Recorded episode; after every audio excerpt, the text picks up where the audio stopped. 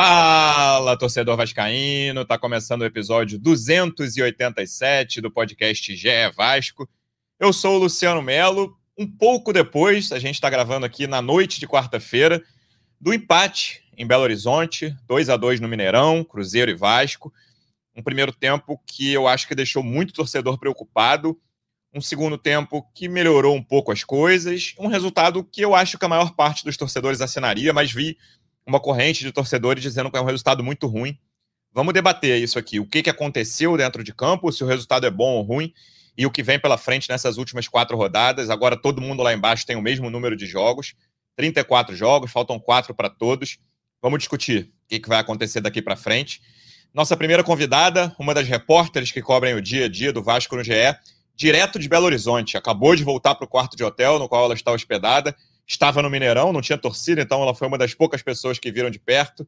Como é que você está, Emanuele Ribeiro? Seja bem-vinda. Fala, Luciano Melo, fala, torcida vascaína. Isso mesmo, lutou aqui em Belo Horizonte, acompanhei essa partida no Mineirão. Sobre o empate ser bom ou ruim, assim que acabou o jogo, eu tuitei que era um resultado ótimo para o Vasco. Já vi muito torcedor cornetando, mas obviamente não é ótimo, porque o ótimo seria a vitória. O Vasco chegaria a 43 pontos e ficaria a poucos pontos de garantir a permanência na Série A. Mas, dada a circunstância dessa partida contra um adversário direto, na casa dele, e o jogo em que o Cruzeiro vencia por 2 a 1 até o, o intervalo, até ali o, o, metade do segundo tempo, acho que esse resultado acaba sendo muito positivo para o Vasco. Seria e muito pior para o Vasco ter perdido essa partida, e o empate eu acho que é muito pior para o Cruzeiro nesse momento, devido também as circunstâncias desse jogo. O primeiro tempo em que o Vasco foi muito ruim, o Vasco até começou bem ali até os 15 minutos, quando marcou o gol, mas depois que abriu o placar, caiu de produção, recuou, deu a bola para o Cruzeiro, não conseguiu mais jogar no primeiro tempo. No segundo tempo, com as substituições do Ramon Dias, acho que o Vasco deu uma melhorada. Foi um tempo para cada time no Mineirão, por isso acho que o 2 a 2 acabou sendo justo, apesar de que o Vasco teve a chance até de sair vitorioso aqui de Belo Horizonte. É, os dois times tiveram grandes chances ali na reta final, né? Tanto o Vasco quanto o Cruzeiro, o Sebastião pelo Vasco, o Wesley pelo Cruzeiro. Vamos falar disso também. O segundo convidado, representante do Vasco no projeto A Voz da Torcida, do canal Portão 9 no YouTube. Como é que você está, João Almirante? Seja bem-vindo. Fala, Luciano. Fala, Manu. Cara, esse jogo foi um mix de sensações, assim, eu diria. Porque começa ali com aquela esperança do gol cedo, mas ao mesmo tempo você é vascaíno, você sabe que o gol cedo pode ser o prenúncio de muito drama, de muita preocupação.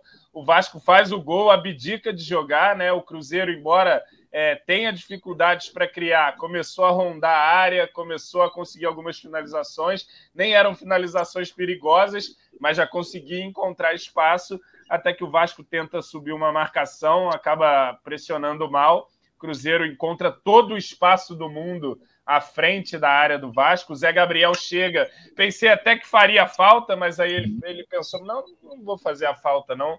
Vou, vou pagar para ver. Pagou para ver. A bola ainda desvia no Medel. Eles empatam. Eu acho que quando o Cruzeiro empata, era justo pela iniciativa que tinha o Cruzeiro, Sim. nem tanto pelo volume de chances, mas porque era um time que tentava e era, sobretudo, justo pela partida que o Vasco fazia, pela postura que o Vasco passou a adotar. Depois, você vai ter um combo ali de, de falta de inteligência do Rossi, primeiro discutindo com o Altuori, isso provoca um minuto a mais de acréscimo, e nesse um minuto a mais o Rossi faz um pênalti que para mim é indiscutível. É uma burrice, é um, é um, é um lance que imprudência e tudo mais, mas ele, ele corre o risco. O pênalti é marcado, o Cruzeiro vira. É, acho que um, uma virada até estava tava estava muito para o Cruzeiro, o empate poderia ser algo mais justo pelo que foi o primeiro tempo. E o Vasco, no segundo tempo, a partir das mudanças, como disse a Manu, melhor. Acho que o Jair entra muito bem no jogo, o Paier também consegue segurar um pouco mais a bola no ataque. E aí é o Vasco que passa a rondar a área do Cruzeiro. E numa jogada de escanteio, com a participação do Sebastião, é, o PEC faz o empate. E aí, o jogo começa. O jogo que em algum momento eu pensei, pô, tá ruim, não tá acontecendo nada, não vai acontecer. Ficou para feitio do Vasco. O Vasco melhorou, teve chance com o Sebastião claríssima, não consegue matar, podia ser um gol agora para a gente estar tá no alívio total. E, e, bom, ficaria essa frustração. Mas aí vem o Wesley e perde um gol logo em seguida. E, bom, fica elas por elas e acho que fica de bom tamanho. Concordo com a Manu, não é um empate que agrada tanto, mas acho que é um empate melhor para o Vasco do que para o Cruzeiro. E não é nada, não é nada, você encurta a distância para quem está em cima e aumenta a distância em relação ao Bahia que está na zona. É, eu reclamei, critiquei é, as substituições do Ramon no último jogo e muita gente me cornetou, João. Acho que foi nos episódios que eu ouvi mais corneta. Foi o pessoal falando que eu viajei de, de, de, criticar as substituições do Ramon contra o América, que eu falei, que eu falei até que eu, eu botaria Jair e Cocão em vez de colocar o Paê que decidiu o jogo, porque eu achei que o meio-campo do Vasco estava vazio. E hoje eu gostei das substituições do Ramon, cara. E, e, eu vou te falar, serei sincero, estou aqui na redação. Quando ele fez o, o, o último, as últimas duas ali, que foram as 23, é, ele botou o Sebastião e o Léo tirando o Zé Gabriel e o Maicon, eu corretei. Falei, ih, cara, ele tá viajando. É, botar o Sebastião, para quê? Tirar o primeiro volante ali, vai deixar o meio-campo só com Jair e Marlon. Esse, esse meio-campo vai ficar um buraco, não, não vai funcionar. E, cara, foi quando o Vasco finalmente se impôs no jogo, né? Eu até conversava com o João antes da gente começar a gravar. A minha sensação foi de que o Vasco jogou quase 60 minutos no lixo. E eu não acho que o Vasco tenha começado bem o jogo, não, até fazer o gol, até os 14. Ele acho que o Vasco começou mal, mas conseguiu o gol no mérito do Puma, né? Não vou nem falar que é sorte. No primeiro lance ele teve um pouco de sorte ali. Eu acho que ele tentou um cruzamento que virou um balão, mas o chute é, é mérito completo dele, 100%. E aí, o Cruzeiro, é, e, e, essa foi uma sensação de que, que, eu, que eu fiquei ao, ao, fim dessa partida. Eu fiquei com a sensação de que o Vasco é melhor do que o Cruzeiro. E aí isso incomoda um pouco o resultado final, né? De, de ser empate. O Cruzeiro, mesmo com o Vasco muito mal, precisou ter sorte nos dois lances, né? O, tanto o chute do Arthur que desvia no Medel, quanto a, a mão do, do Rossi ali, que também achei pênalti, concordo com o João. Mas são dois, dois lances de azar do Vasco e de sorte do Cruzeiro. O Cruzeiro por mérito próprio, teve muita dificuldade, né? Talvez a melhor jogada tenha sido o cara pela direita ali nos acréscimos do segundo tempo, que o Wesley perdeu o gol feito.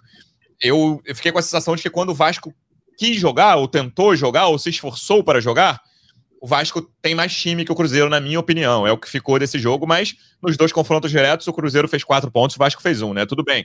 O Vasco do primeiro turno era completamente diferente. Aquela escalação contra o Cruzeiro talvez tenha sido a escalação mais doida do Vasco no campeonato. Aquela lá que o William Batista mudou. o titular e tudo. Não, não era nem o problema, não era titular, era cada um jogando num lugar diferente do gramado. Era, foi uma, uma aquele, aquele, aquelas escalações que você olha e fala, cara, eu não faço a menor ideia do que vai acontecer. E, e aconteceu, deu ruim. Assim, dentro de campo não funcionou a, a, ideia do William. Mas voltando para esse jogo, o Vasco, a partir. Estão duas baterias de substituições, né? Uma aos 11, ele faz três substituições, 11 do segundo tempo, e outra aos 23.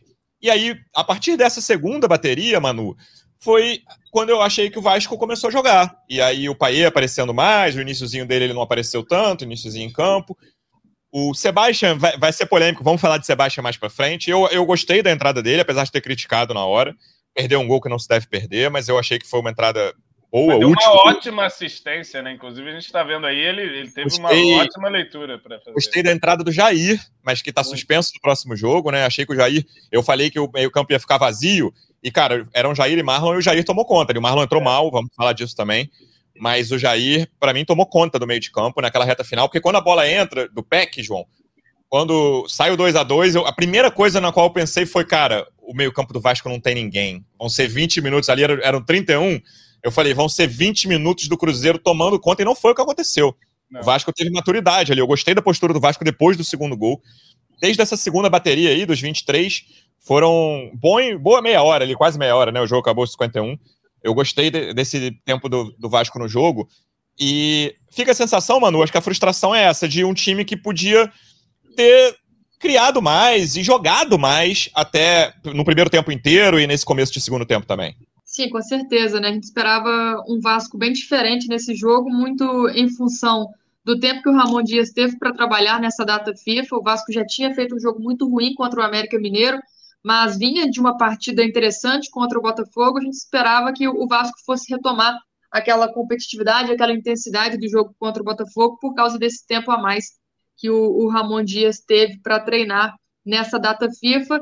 E, Luciano, que você fala do início do jogo, que não acha que o Vasco começou tão bem, acho que começou bem, mas no sentido de um jogo mais equilibrado, né? Em relação ao que aconteceu depois dos 15 minutos, depois do gol do Puma, eu acho que esse início foi bem melhor do que o Vasco conseguiu apresentar no restante do, do primeiro tempo.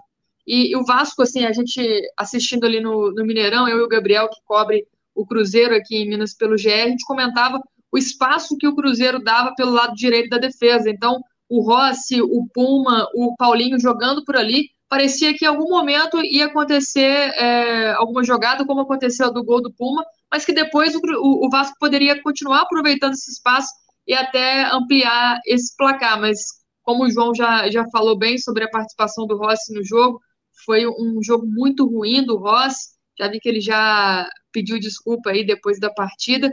Jogador que poderia ter aproveitado esse espaço, que ensaiou aproveitar esse espaço, mas acabou caindo na pilha, mesmo com o Mineirão vazio, sem pressão externa, sem aquela pressão da torcida. O Rossi acabou perdendo a linha ali, discutindo com, com o Altuori, depois expulso no banco de reservas, teve o pênalti, em um momento que o Vasco poderia ter aproveitado melhor esse espaço que o Cruzeiro deu, porque eu concordo com você, acho que o Cruzeiro é um, um, time pior do que o Vasco, eu também saí com essa sensação, apesar de que até esses 23 minutos do segundo tempo, quando você fala que o Vasco melhora, era um jogo muito ruim para ambos os lados, com muito erros, muitos erros bobos de ambos os lados e que estava difícil de, de assistir. E o Ramon Dias acabou valendo, fazendo valer essa minha vinda a Minas Gerais, a, a Belo Horizonte, nesse segundo tempo com as substituições, quando o jogo fica um pouco mais dinâmico. E eu também pensei que com a saída do Zé Gabriel, aí que a situação ia piorar para o Vasco, que o Vasco já não tinha o meio-campo, ia perder mais ainda, não ia ter mais nenhuma proteção no, na frente da área. Acho que o Jair entra bem, muito melhor do que o Prachedes, melhor do que o Paulinho, os dois que fizeram o primeiro tempo muito abaixo. O Marlon Gomes, acho que ainda está é, fora de ritmo, são seis jogos é, é, fora, afastado por causa de lesão. Acho que ele correu, se entregou mais do que eu vi os outros jogadores se entregando no primeiro tempo, mas também errou muito. Mas acabou que, essas, acabou que essas substituições do, do Ramon Dias deram certo, a gente tem que valorizar isso aqui. Acho que quando ele tira o Maicon também, todo mundo ficou naquela dúvida, o que, que vai acontecer, por que tirou o Maicon, o Maicon estava bem, né? A dupla de zaga eu acho que era o que salvava no Vasco até aquele momento. Eu entendi que ele queria dar uma dinâmica na saída de bola, qualificar essa saída de bola com o Léo, já que o Cruzeiro também abdicou do jogo nesse segundo tempo, já estava com o resultado, não estava atacando nem aproveitando esses espaços do Vasco ali no segundo tempo. O Léo não fez tanta diferença assim, mas também não comprometeu. Mas a mudança no meio-campo e a entrada do Paier e do Sebastião, acho que, que fizeram diferença. Gostei do Paier, o Paier aproveitou bem ali pelo lado esquerdo, até é, poderia ter participado melhor do jogo, mas ainda foi muito bem. Teve um cruzamento dele que ele erra, que, que acho que foi uma cobrança de falta, mas depois, antes, né, ele já tinha acertado aí essa cobrança de escanteio. E o Sebastião, que eu acho que é uma coisa que a gente vai discutir aqui, né? Eu tô do lado contrário da torcida, não acho que o Sebastião tenha sido todo de todo mal nesse jogo aí. Mas no fim o, o, Vasco conseguiu equilibrar as ações, conseguiu superar o Cruzeiro no segundo tempo, poderia ter saído vitorioso, mas o empate não vejo como resultado ruim. João, vamos falar, acho que, dos dois jogadores mais criticados dessa partida pela, pela torcida do Vasco, e concordo com a crítica nesse caso específico, que são Prachedes e Rossi. O Rossi até dá o passe ali pro gol, né? Tudo bem que é um passe que o, não, não levava perigo até o, o, o Puma dar o drible ali e, e acertar a finalização, mas ele foi muito mal na partida, né? Ele parecia claramente, você até já citou isso na sua primeira participação, eu fiquei com essa sensação de que o Rossi estava mais preocupado em arrumar Kizumba, principalmente depois que o Vasco faz 1 a 0 mas ele, no 0 a 0 ainda, ele já tinha, já tinha caído ali, dado aquela rolada que ele dá sempre, isso é normal. Mas ele estava numa de discutir com todo mundo, discutindo com o Autori, acho que o Autori viajou também ali naquele momento, não estou falando que a culpa é só do Rossi, mas ele estava nessa pilha, nessa pilha, que a, a, discussão com o Autori causa o minuto a mais ali, né? Quando, e claramente teve um 50-0-0 ali, que a bola estava no meio de campo, o Voaden podia ter apitado o fim, mas ele tinha dado um minuto a mais, e ele comete o, o, erro decisivo do pênalti. E aí até o Roger Felipe mandou nos comentários aqui da live do YouTube, perguntando, Luciano, o que, que você acha do PEC trocar de lado para favorecer o Rossi? Esse é um problema que a gente citou aqui algumas vezes, né, João? O PEC claramente rende melhor pelo lado direito. Isso aí é fato. Você vai ver todas as melhores atuações do PEC pelo Vasco, ele está atuando pela direita. E o Rossi também, né? Os dois jogam melhor pela direita. E aí o que aconteceu foi que o Peck, que tinha feito um primeiro tempo muito fraco também, né? É aquele jogo que, cara, você não consegue nem criticar direito o cara porque ele mal foi visto, né? Você, você teve os primeiros 60, 56 minutos ali do Peck em campo, você tinha dificuldade de saber se o Peck estava jogando ou não. E ele cresceu muito de produção quando foi para a direita. E aí, saindo da ponta, indo para o meio de campo, o Praxedes é o segundo jogo seguido muito fraco, né, João? Contra o América ele teve uma atuação muito ruim. É um jogador que está implorando para perder a posição. Assim, a gente pode discutir se alguém ganha essa posição, quem pode ocupar essa vaga mas o Praxedes é um cara que, quando ele vai mal tecnicamente, ele não tem intensidade, né? E aí se é. torna uma peça com muito pouca utilidade no meio de campo do Vasco. Não, ver, ver o Praxedes tentando correr dá agonia às vezes, né? Quando, né, nesse, nesse momento em que ele está. Eu acho que, que a, a, dificuldade do Vasco, que, que mesmo com essa sequência invicta, não teve grandes atuações, nem contra o Goiás, quando podia ter vencido, não segurou é, nem contra o Cuiabá, venceu por 2 a 0 mas foi um jogo bem complicado para nós, né? Um calor, enfim, tudo mais. Acho que contra o Botafogo foi uma exceção, porque o Vasco de fato conseguiu segurar bem o Botafogo, a sua estratégia funcionou muito bem. Jogou muito mal contra o América Mineiro e hoje fazia um primeiro tempo muito ruim. Acho que o problema passa essencialmente pelo meio-campo, o meio-campo do Vasco, é, nessa formação de Zé Gabriel, Prachedes e Paulinho, que em algum momento foi fundamental para o Vasco sair do buraco, foi fundamental para o time crescer de produção, né? principalmente pela, pela, pela bola que estava jogando o Paulinho. Isso acabou. O Paulinho não é nem sombra do jogador que ele foi quando causou impacto ali no, no início da, da passagem. O Praxedes como você disse, mais um jogo muito ruim. O Zé Gabriel, acho que fez bons jogos aí, no, numa média geral, mas hoje também é, não estava protegendo a área ali na, naquele momento. Acho que é um erro coletivo e tal, mas é também não, não, não acrescenta. E aí, quando o Paulinho não joga, o Praxedes não joga, fica mais difícil para o Zé Gabriel e fica mais difícil para os caras do ataque também recebe menos bola, o time cria menos, né? E, e, essa questão do posicionamento do PEC é bem apontado ali pelo, pelo amigo. Quando ele vai para o lado direito, ele rende mais, ele consegue finalizar mais. No, no, nesse momento, no primeiro tempo, pelo lado esquerdo, ele, ele não conseguiu ir bem. E, enfim, acho que o, o Ramon tem algumas alternativas. Tem o Marlon voltando, hoje não entrou muito bem. Tem o uhum. Paier, mas não vejo o Paier entrando naquela vaga do meio ali porque acho que precisa ser um jogador de mais combate naquela, naquela função ali. É, mas, enfim, não, não são tantas opções assim, né? Talvez e... o Jair, né, João? Mas Jair. o Jair já não joga contra o Atlético.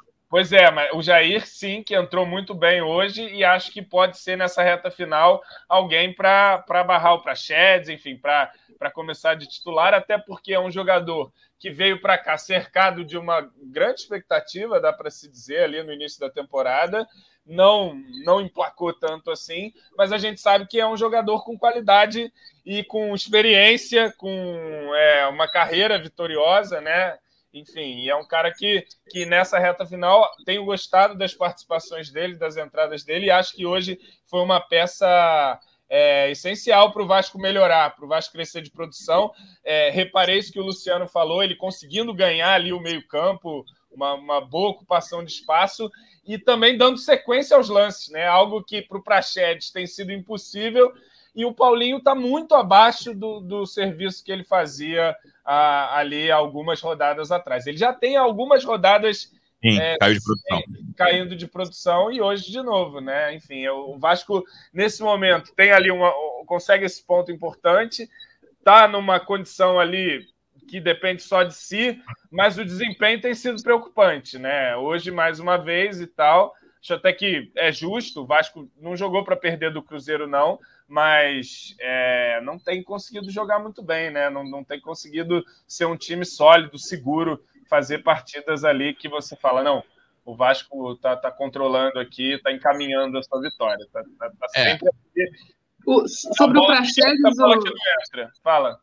Sobre o Praxedes, teve um, um, lance no início do segundo tempo que ele perde a bola, né, entrega para o Cruzeiro, o Cruzeiro estava com o gol livre, poderia até ter aproveitado ampliado e o Cruzeiro também esbarrando na, nas, no, nas suas limitações acaba não aproveitando a chance. Eu acho que foi um, um lance assim que marca como o Prachetes tem, tem jogado mal. e é uma preocupação, né? Porque é um jogador que estava muito bem, que estava mantendo ali essa, esse meio de campo funcionando e caiu de produção de uma vez. Tem uma puxada de ataque no, no, nos acréscimos do primeiro tempo, entre o primeiro e o segundo gol do Cruzeiro, que ele tem o Peck livre na esquerda, cara, e ele não enxerga o Peck e ele fica demorando, demorando. Aí ele tenta um passe pro Rossi ruim.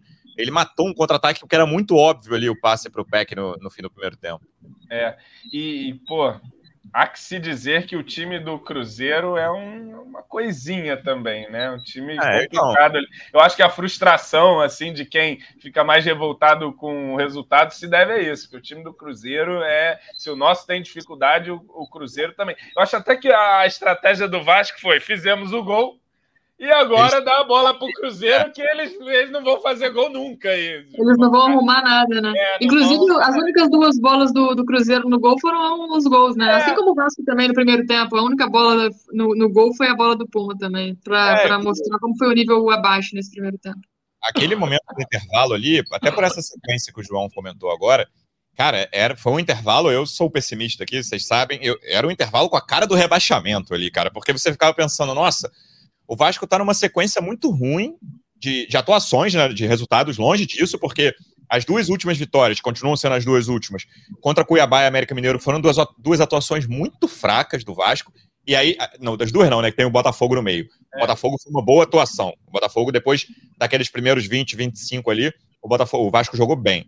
Mas duas das últimas três foram atuações muito fracas contra Cuiabá e América. E aí termina um primeiro tempo contra o Cruzeiro, de você falando, gente, é, esse time morreu, esse time acabou, entendeu? É exatamente isso, contra um time muito fraco do Cruzeiro. Com 30, 35 do primeiro tempo ali, pô, você já tava desesperado, falando, por que, que o Vasco tá todo recuado, cara? Por que, que o Vasco, é. o Puma e o Maicon tá dando chutão lá pra ponta esquerda que não, não tem ninguém? E outra coisa que me irrita, fica cavando faltinha e rolando no chão e tal. Pô, joga o jogo, primeiro cara. Tempo, né? Tu fazer uma cera ali no, no no, no final do jogo, um negócio assim, ou então, pô, você tá tomando uma pressão, sufoco, aí tu faz uma cera, vai dar uma segurada, mas pô, o Vasco toda hora caindo e cavando e pedindo e reclamando. Uma chateação, né? Enfim. É, e pelo menos nesse segundo tempo reagiu. Sobre o Praxedes, Manu, você vê chance de, de, de ele perder a posição? Porque quem pode ocupar, na minha opinião, só tem dois. Eu, eu não vejo o Paier nessa, nessa posição, mas eu acho que o Paier vai ser titular no sábado no lugar do Rossi. Que a gente falou do Rossi, você nem falou que ele tomou o, o cartão vermelho no é, banco. Né? É, Hoje é, Ele acabou de pedir desculpa aqui nas redes sociais, a gente está gravando na noite de quarta ainda. Então, o Rossi está fora contra o Atlético Paranaense. Eu acho que o Paier vai ser titular na vaga do Rossi e eu não e eu sou contra o Paier titular no meio de campo.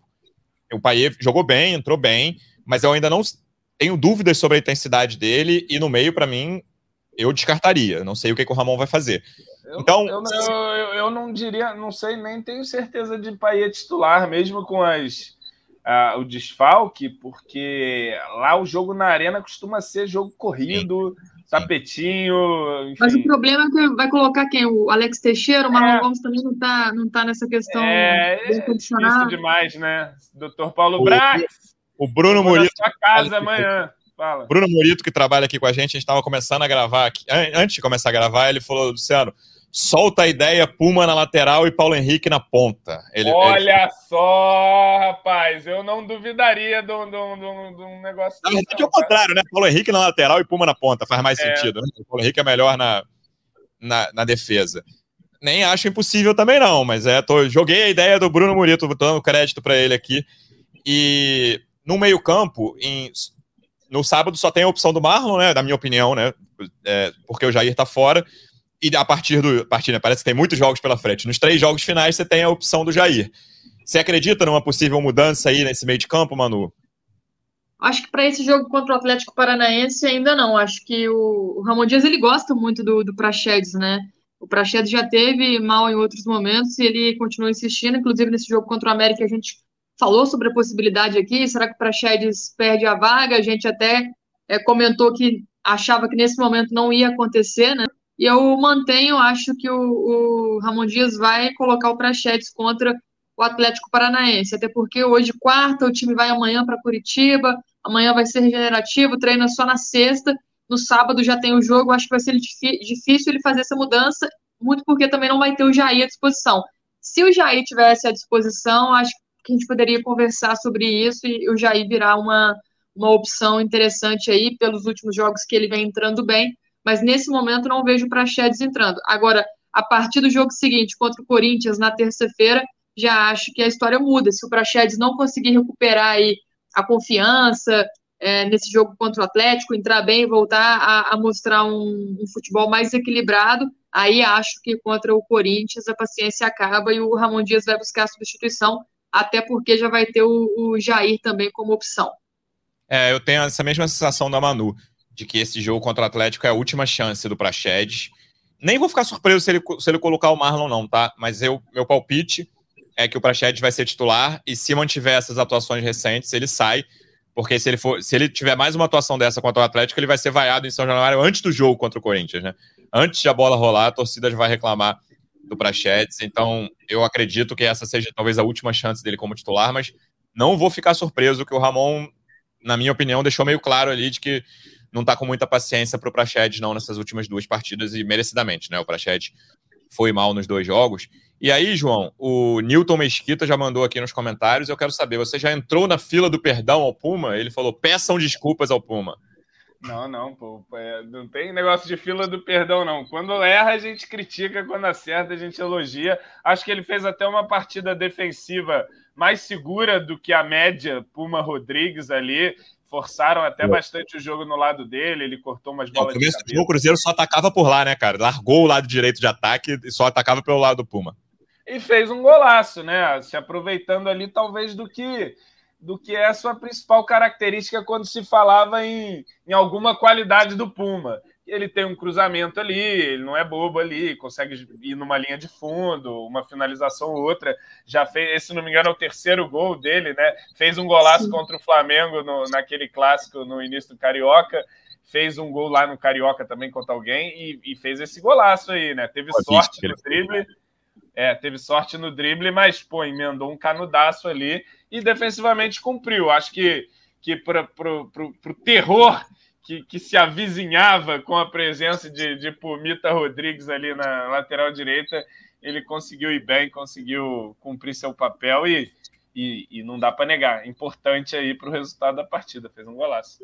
Eu coloquei no Twitter antes de, de começar a live, né? Passam suas perguntas para o João Almirante. A maioria estava perguntando sobre o Sebastião, mas teve um que, que mandou. O, o Caio Avelar perguntou se vai ser Puma ou Paulo Henrique. Eu acho que calma, né? Calma, torcedores. O Paulo Henrique ainda é o, o dono da vaga, né?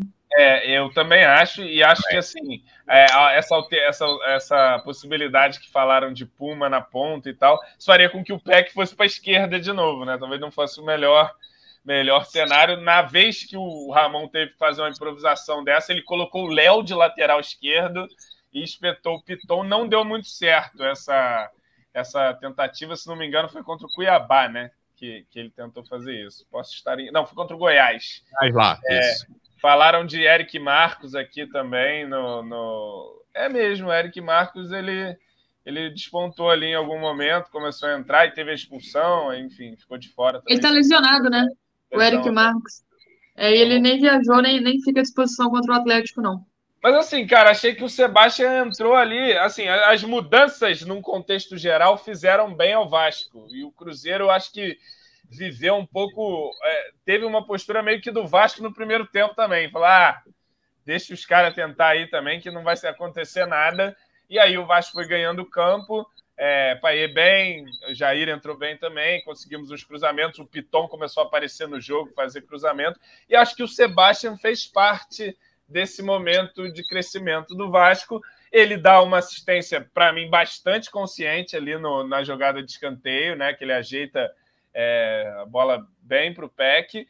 E ali, cara, é, podia ser o herói da noite, né? Isso que também fica marcado. Ele lamentou muito, tem uma imagem dele no final do jogo desolado e o Medel lá consolando ele e tal, porque de fato foi uma grande chance ali talvez se ele não tivesse tentado angular tanto a bola, entrasse reto nela, joga no gol, querido, não fica desviando.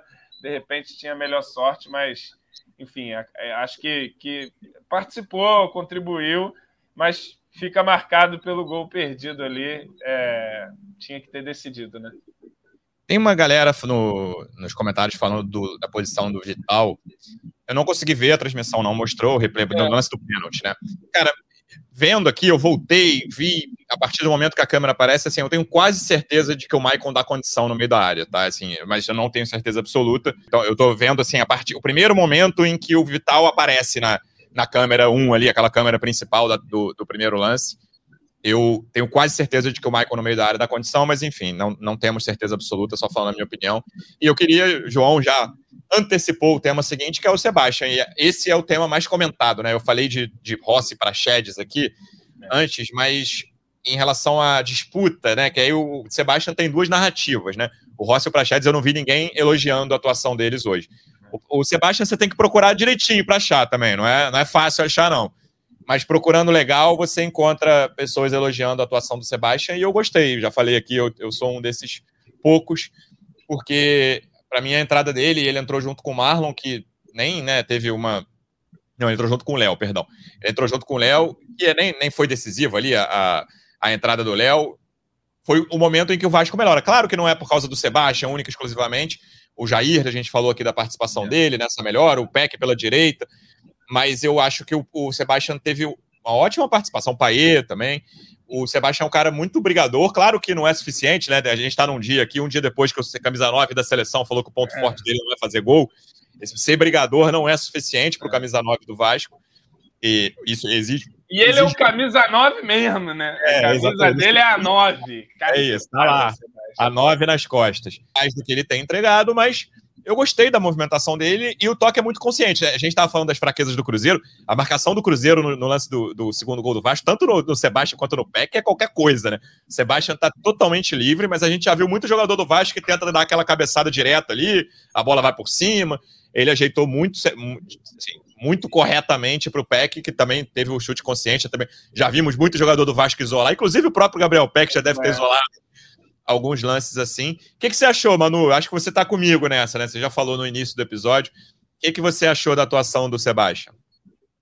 Ah, eu achei a atuação razoável para boa, assim, não, não vejo o que a torcida está vendo, está reclamando nas redes sociais.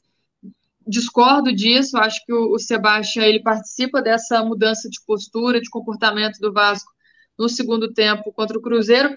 Até, obviamente, é claro que é um gol que ele deveria ter feito por ser o camisa 9, por ser um centroavante, mas a gente viu também a frustração dele depois do jogo por não ter marcado esse gol, ele que está buscando aí primeiro gol com a, com a camisa do Vasco. É um jogador de confiança do Ramon Dias, o Ramon Dias falou dele na coletiva, falou bem, falou que tem aproveitado, pedido poucas oportunidades, e eu acho que, que ele não, não seja o grande mal do Vasco nesse jogo, né? Poderia ter feito gol? Poderia, mas ao mesmo tempo também se ele não tivesse dado assistência para o PEC, o Vasco não teria saído com um ponto do, do Mineirão. Então, acho que tem que reconhecer também a participação dele nessa melhora e nesse ponto conquistado fora de casa. Acho que ele foi muito bem nesse lance aí, nesse escanteio cobrado pelo Paier, quando ele ajeita a, a bola conscientemente para o PEC empatar a partida. E ele já tinha feito uma participação boa também contra o Cuiabá, né? Não estava indo muito bem naquele jogo, eu acho que ele foi muito pior contra o Cuiabá do que hoje contra o Cruzeiro, mas naquele jogo em que ele não estava bem, ele conseguiu se redimir se jogando naquela bola que acabou batendo na trave, dando rebote para o Peck fazer o gol. Tinha sido o primeiro gol lá contra o Cuiabá, depois o, o Orediano ampliou, foi 2 a 0 Mas acho que, levando em conta essas duas últimas participações aí do, do Sebastião, ele, ele ganha ponto. Não acho que seja para ser titular, para ganhar mais minutagem, mas para entrar em alguns jogos que, que o Vasco esteja precisando, ainda mais com esses problemas que o, que o clube tem agora na reta final do Brasileirão, dois atacantes machucados, o, o Orediano e o Eric Marcos, agora o, o Rossi também suspenso contra o Atlético, né? O Sebastião não é esse jogador de lado, mas pode ser um, um reforço aí para ajudar o Ramon Dias a mudar o ataque do Vasco nessa reta final do Campeonato Brasileiro. Eu dou nota 6,5 para o Sebastião, acho que ele foi um pouquinho acima da média, inclusive. É, da média assim, dele, né, pelo menos. É, eu, eu, eu concordo também, achei, não, não, assim, é, é, que fica marcado o gol, né, ali é, poderia ser porra, o gol do alívio mesmo, para ele tirar o 10. A gente já tá dando um milhão para ele agora, mano. Ia ser galera tatuando o Sebastian, mas aí ele acaba jogando para fora ali. Mas concordo, e essa é uma substituição que o Ramon gosta de fazer, né? De botar dois centroavantes ali. Às vezes não dá muito certo, não. Várias vezes não dá muito certo, mas hoje a, a, o fato que as mudanças fizeram bem os jogadores de um modo geral, talvez o Marlon um pouco abaixo, mas todo mundo entrou e, e entendi a entrada do Léo. Vi uma galera falando: que isso, vai tirar o Michael? Que era Sim, um tá... ano que o Vasco estava de posse e o Léo é um cara que sai mais, vai mais para frente, pode conduzir a bola mais que o Michael, mais que o Medel. É uma das, das, das características que a gente destacava no Léo. Entendi por esse lado. Acho que errou até um passe ali, uma esticada para o Piton, mas conseguiu participar e defensivamente não comprometeu fez ali a sua também, tá certo. E a gente está falando aqui sobre as opções para substituir o Rossi, a gente nem pensou nessa possibilidade, né? Quem sabe ele não vai de, de dois atacantes, coloca o Sebastian e o Verrete e tá o Peck mais solto. É, é uma possibilidade para o Ramon, que ele já, já fez isso, né? É verdade.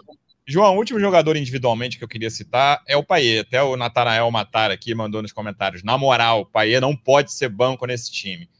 Eu continuo achando que pode. Uhum é, por, por intensidade, por ajuda sem a bola, e ainda mais, tá, né, a gente está falando de um jogo contra o Atlético Paranaense que o Vasco deve ter pouco a bola, imagino eu. É, é o que eu estou desenhando do jogo. Se, se botar o Paê, na minha opinião, é no lugar do Rossi. Tem as opções que o Vasco tem ali, o Marlon voltando. Teve aquela escalação contra o Fluminense que eram Marlon e Rossi, né? O Peck entrou depois e fez os dois gols. O Marlon pela ponta esquerda. E aí seria Marlon e Peck, talvez e aí o Prached mantido no meio. Com as opções disponíveis para sábado, não acho um absurdo o Paê ser titular no lugar do Rossi. No lugar do Prached, por exemplo, eu acho um absurdo. E posso quebrar a cara mais uma vez, mas eu discordo bem. O que, que você acha da posição do Paê? A gente está discutindo o Paê há tantas rodadas, né? Mas faltam quatro jogos a gente ainda não tem certeza. Você colocaria de titular no sábado, João?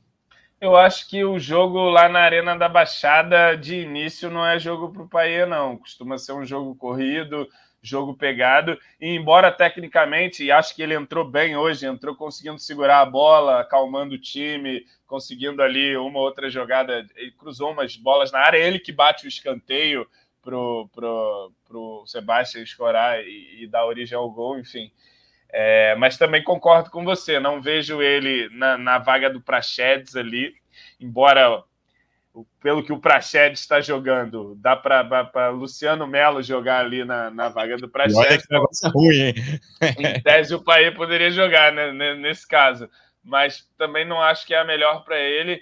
E eu acho que eu ainda manteria ele no banco para ele entrar nesse posicionamento ali pelo lado, num, num, num 20 minutos, 30 minutos de, de segundo tempo ali, pegar um adversário um pouco mais cansado também. Eu sei que ele está buscando uma melhor forma física, né? é visível aí esteticamente que ele deu uma secada maneira e tal, está procurando se dedicar, mas eu acho que é melhor a gente ter um Paier 30 minutos ali com capacidade de fato de, de intervir no jogo do que de repente usar ele de titular num jogo que a tendência é ser muito corrido, é ser muito brigado, e ele vai se desgastar muito é, e, e, e, não, de repente não vai conseguir decidir. Então, acho que, que vai por esse lado. Agora, é, é claro, a gente está com, com opções limitadíssimas aí. Não tem o Orelhano, não tem o Eric Marques, não tem o Rossi, que fez o favor de ser expulso no.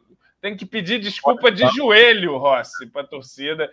Foi expulso no banco. Se o cara é expulso parando um contra-ataque, expulso. Tudo bem que ele expulso no banco, ele, o time não fica com um a menos, né? Mas, porra, pelo amor de Deus, cara, não seja expulso no banco. Mas, de toda forma, muito desfalque. Pode ser. Aí a gente fala da, da, da preocupação com a intensidade do, do pai. Vai botar o Alex Teixeira? E vai botar quem? Enfim, talvez uma mudança de esquema, como a Manu disse ali, de repente pinta um Sebastião que é correria, que pressiona na marcação, enfim, que pode, pode mudar um pouco então, a configuração aí do João, Vasco nesse jogo. Canta a sua escalação, a escalação do Vasco. Ah, caraca. O Atlético Paranaense no sábado às sete e meia da noite, esse jogo. Na Vamos Liga, lá, da Baixada? Pô, tá muito difícil, cara. Essa posição que o senhor me coloca, ela é muito, muito dramática. É, Jardim, é, Paulo Henrique, Michael, Medel, Piton. E agora vamos lá, porque eu não tinha, eu ainda não refleti a respeito do que, do que vai ser Amanhã feito. Amanhã você muda de ideia, cara. Nós é. vamos, o que você tá pensando agora às 23 e 13 de quarta-feira. É, caramba, cara.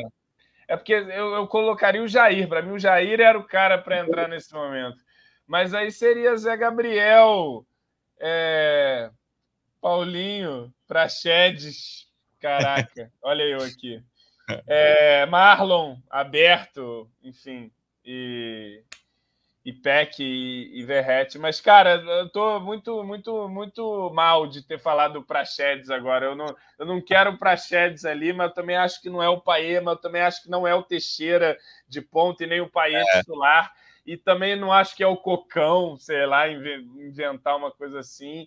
É difícil, cara. Eu acho que ele vai acabar, de repente, mudando o esquema aí, jogando só com dois volantes, inventando um Paê de meia de novo. Cara, não sei para onde vai esse barco, não. Esse esquema é para reforçar, cara. Sei lá, Cocão no Prachedes, uma coisa assim, sabe? Tô, tô chutando aqui. É. Marlon na, ali no lugar do Rossi, mas eu tenho muita dúvida, cara. É uma escalação que eu. Ou então hoje... um Marlon no lugar do Prachedes e um Serginho para correr o primeiro ah. tempo ali na. na, na é, sei lá, é. né?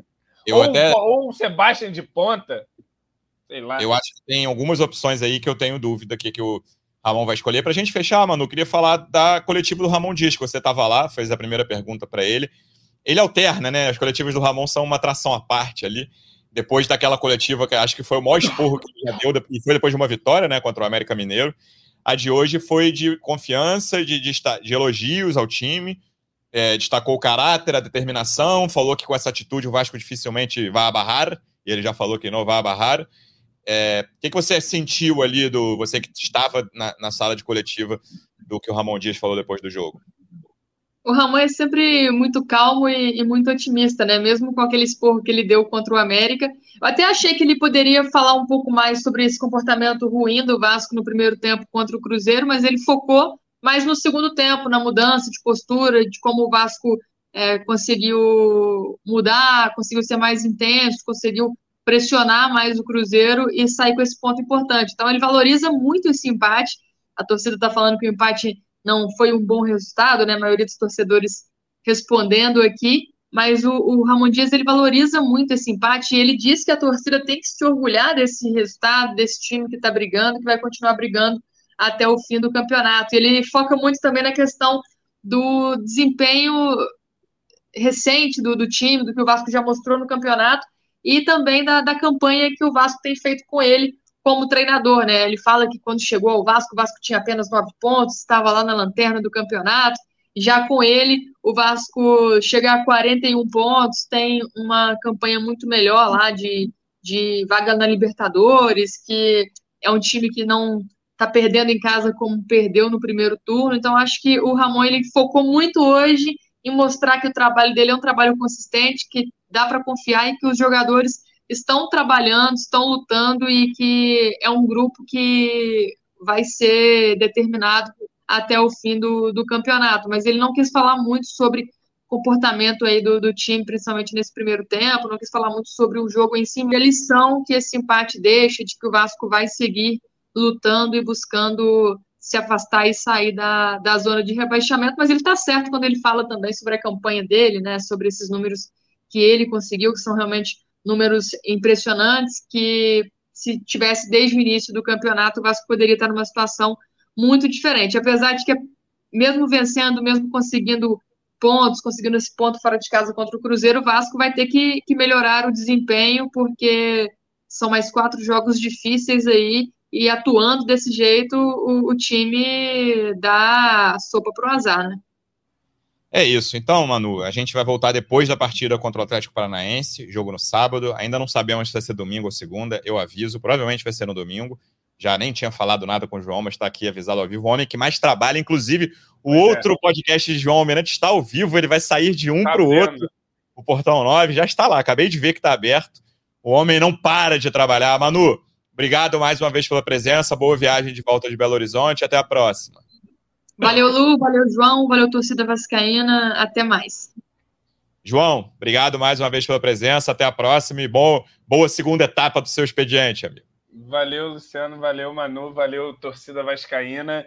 E, meu amigo, como disse o Juninho, meu amigo lá no Twitter, sexta-feira eu sou mais coringão que o craque Neto lá no, no Corinthians e Bahia. Eu acho que o Corinthians vencendo o Bahia assim, é um, é um resultado que, que pode ser determinante aí para o nosso, nosso fim de temporada. Assim seja. É, essa rodada, o Vasco tem um jogo muito difícil, então, para não contar com empate, todo mundo espera que o Vasco traga pelo menos um empate coletivo, mas é muito difícil. É fundamental que, principalmente, o Bahia perca na sexta-feira e o Cruzeiro também contra o Goiás na segunda, mas é depois, então a gente já vai saber o que o Vasco vai arrumar na rodada. Mas esse jogo de sexta é fundamental é uma rodada para ficar com os secadores ligados em Bahia e Cruzeiro, principalmente no Bahia. E a gente volta depois, no meio dessa rodada aí, entre depois do jogo do Bahia, depois do jogo do Vasco, antes do jogo contra o Cruzeiro, a gente volta. Quem sabe com uma vitória do Vasco em Curitiba, um Porra. jogo derrota antes do campeonato, antes do campeonato começar. Quem sabe o Vasco não surpreende? Não, e você sabe ter uma curiosidade. O Atlético nunca tinha vencido o Vasco em São Januário, venceu esse ano. Verdade. O Vasco nunca venceu o Atlético na Baixada em campeonatos brasileiros. Brasileiro vai ser esse ano, tem que ser. Amém. É isso, torcedor vascaíno. Obrigado mais uma vez pela audiência. Até a próxima. Um abraço. Vai o Juninho na cobrança da falta. Gol! Sabe de quem? Do Vasco! Do Vascão da Gama, do Gigante da Colina. É o GE Vasco.